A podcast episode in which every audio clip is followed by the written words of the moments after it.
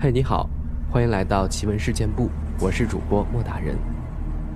今天呢，给大家带来了几个有趣的小故事。这件事儿是我一个发小身上发生的。我记得那会儿得出的结论是羊癫疯。慢慢长大了，了解了一下羊癫疯的病症，发现完全不是一样的。我这个发小大我两岁。上完初中就消失了，后来听说他出家了，因为他经常被鬼上身。让我第一次知道他发狂是在学校，因为不是同一个年级，没亲眼看到。上了课，医院的车就给拉走了。那会儿跑出来看，竟然是他，披头散发的，嘴里一直说一些听不清的话语，而且力气好大。一个初中女生，竟然让四个成年医生才控制得住，而且眼睛通红。后来听说上着课突然一边笑一边咬他同桌，跟他同桌说他饿了要喝点血，听着都吓人。他后来休息了一个月吧，才去上课。学生们给他起了个外号，叫“血婆子”，见面都躲着他走，因为是发小，我就不怕。经常跟他聊天他跟我说，那次上着课，突然有个声音跟他说：“我好饿，我用你的身体吃饱饭就还给你。”接着就发生了后面的事儿。而且他经常能看到一些很奇怪的东西，别人根本看不到，还在学校里指给我看。你看，那有个老头正对着我们笑呢。那边房顶有个黑色大鸟，一直站着，等等。给我吓得够呛。他跟我说，上次出事后，去医院根本就没用，是他姥爷的一个朋友来医院瞒着他父母才给看好的。那个老头是个算命的，小时候给他算命说他八字属阴，以后会经常被脏东西上身，而且他能看到别人看不到的东西。但是他家里人不信。这次伤人事件发生后，他家人带他去了不少的医院，有名的大夫也见了不少，可惜没有一点用。说完，还给我看了看算命的给他的符，让他随身带着。我是不敢看的，万一他没事儿我有事儿了怎么办？这样在学校就相安无事的过了半年，但是他家里的噩梦又开始了。他的符有一次洗衣服被洗了。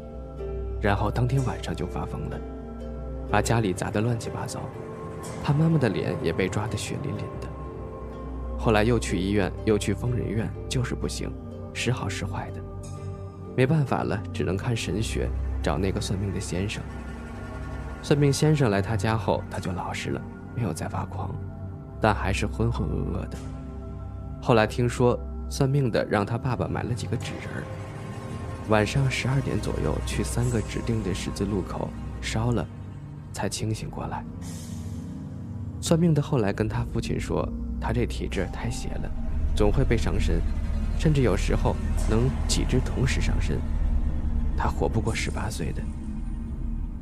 现在的世道也没有人会改命了，最好的办法，就是让他出家。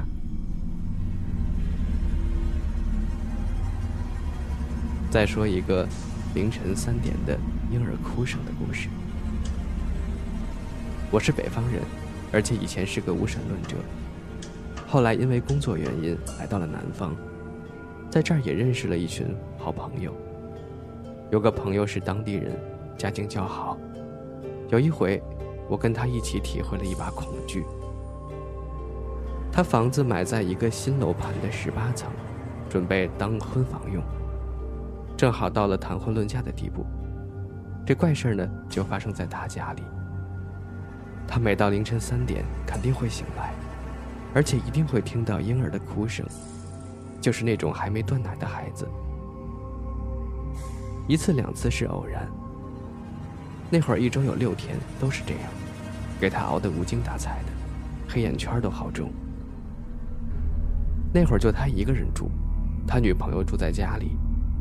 有次喝酒，大家都说他最近精神好差，他也没当着大家说。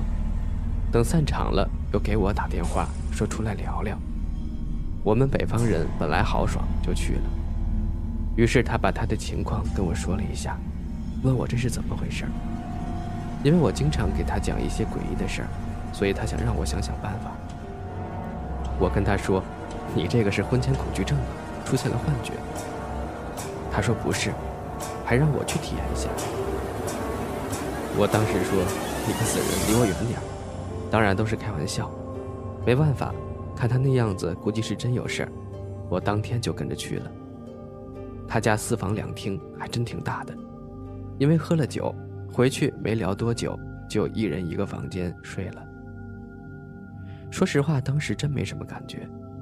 到了凌晨，我睡觉比较死，还在做梦呢。他一顿敲门，给我吵得晕头转向的。迷迷糊糊的跟我说：“刚才又有哭声。”我仔细听了听，什么都没有啊。我说：“你紧张个屁呀，哪里有声音了？”他说：“我刚才才被哭声吵醒了，现在又没了。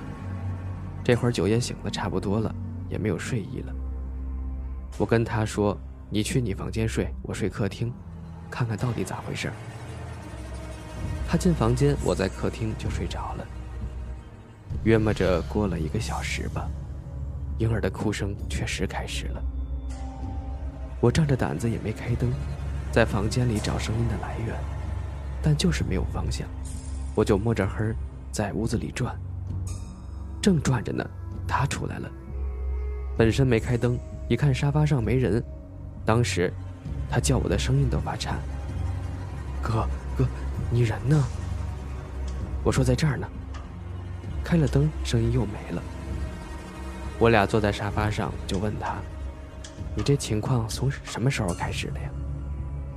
他说：“有一个月了。”我又问：“这事儿开始前你做什么了？”他扭扭捏捏的不愿意说。我说：“你要是不说，这事儿我也解决不了。”他说：“也没啥，这不是要结婚吗？开始是女朋友怀孕了。”但是女朋友不想这么早要孩子，就给打掉了。我说我虽然不懂啊，但是建议你跟你老婆去烧一下香，拜个佛啥的，许个愿吧。这在我老家是很大的罪孽，不知道你怎么看？我是听说过这种情况。他问不会那么夸张吧？我说你爱信不信。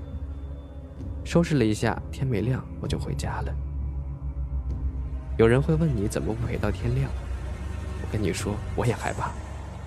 而且没开灯那会儿，我还看到阳台玻璃上有黑影，那是十八楼，我都没敢跟他说。后来他俩去烧香拜佛了几次，具体怎么弄的我不知道，反正后来就没事了。再去他家还是他结婚的时候，也是晚上，我还特意看了下窗外，那个影子还在呢。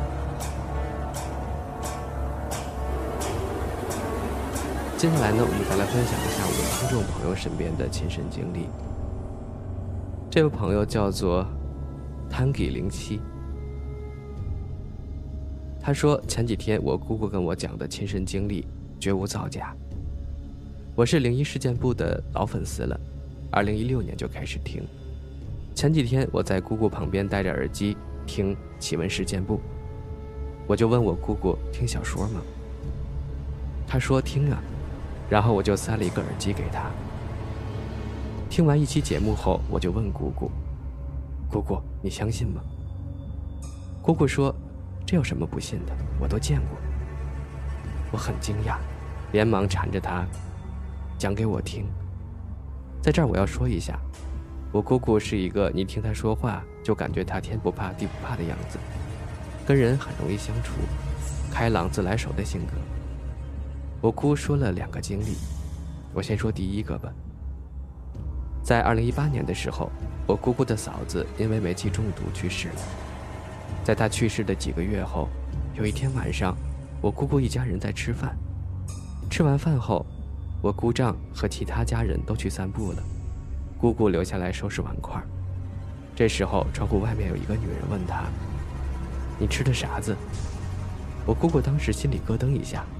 看到是他嫂子，我姑姑就说：“我吃的什么你又吃不到。”说完，我姑姑马上把窗户关上，然后把灯关了，躲进房间里等我姑丈回来。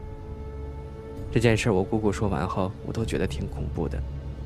毕竟听奇闻事件部都是听别人的亲身经历。然后我就说了句“好恐怖哟”，我姑姑就说：“这有什么恐怖的？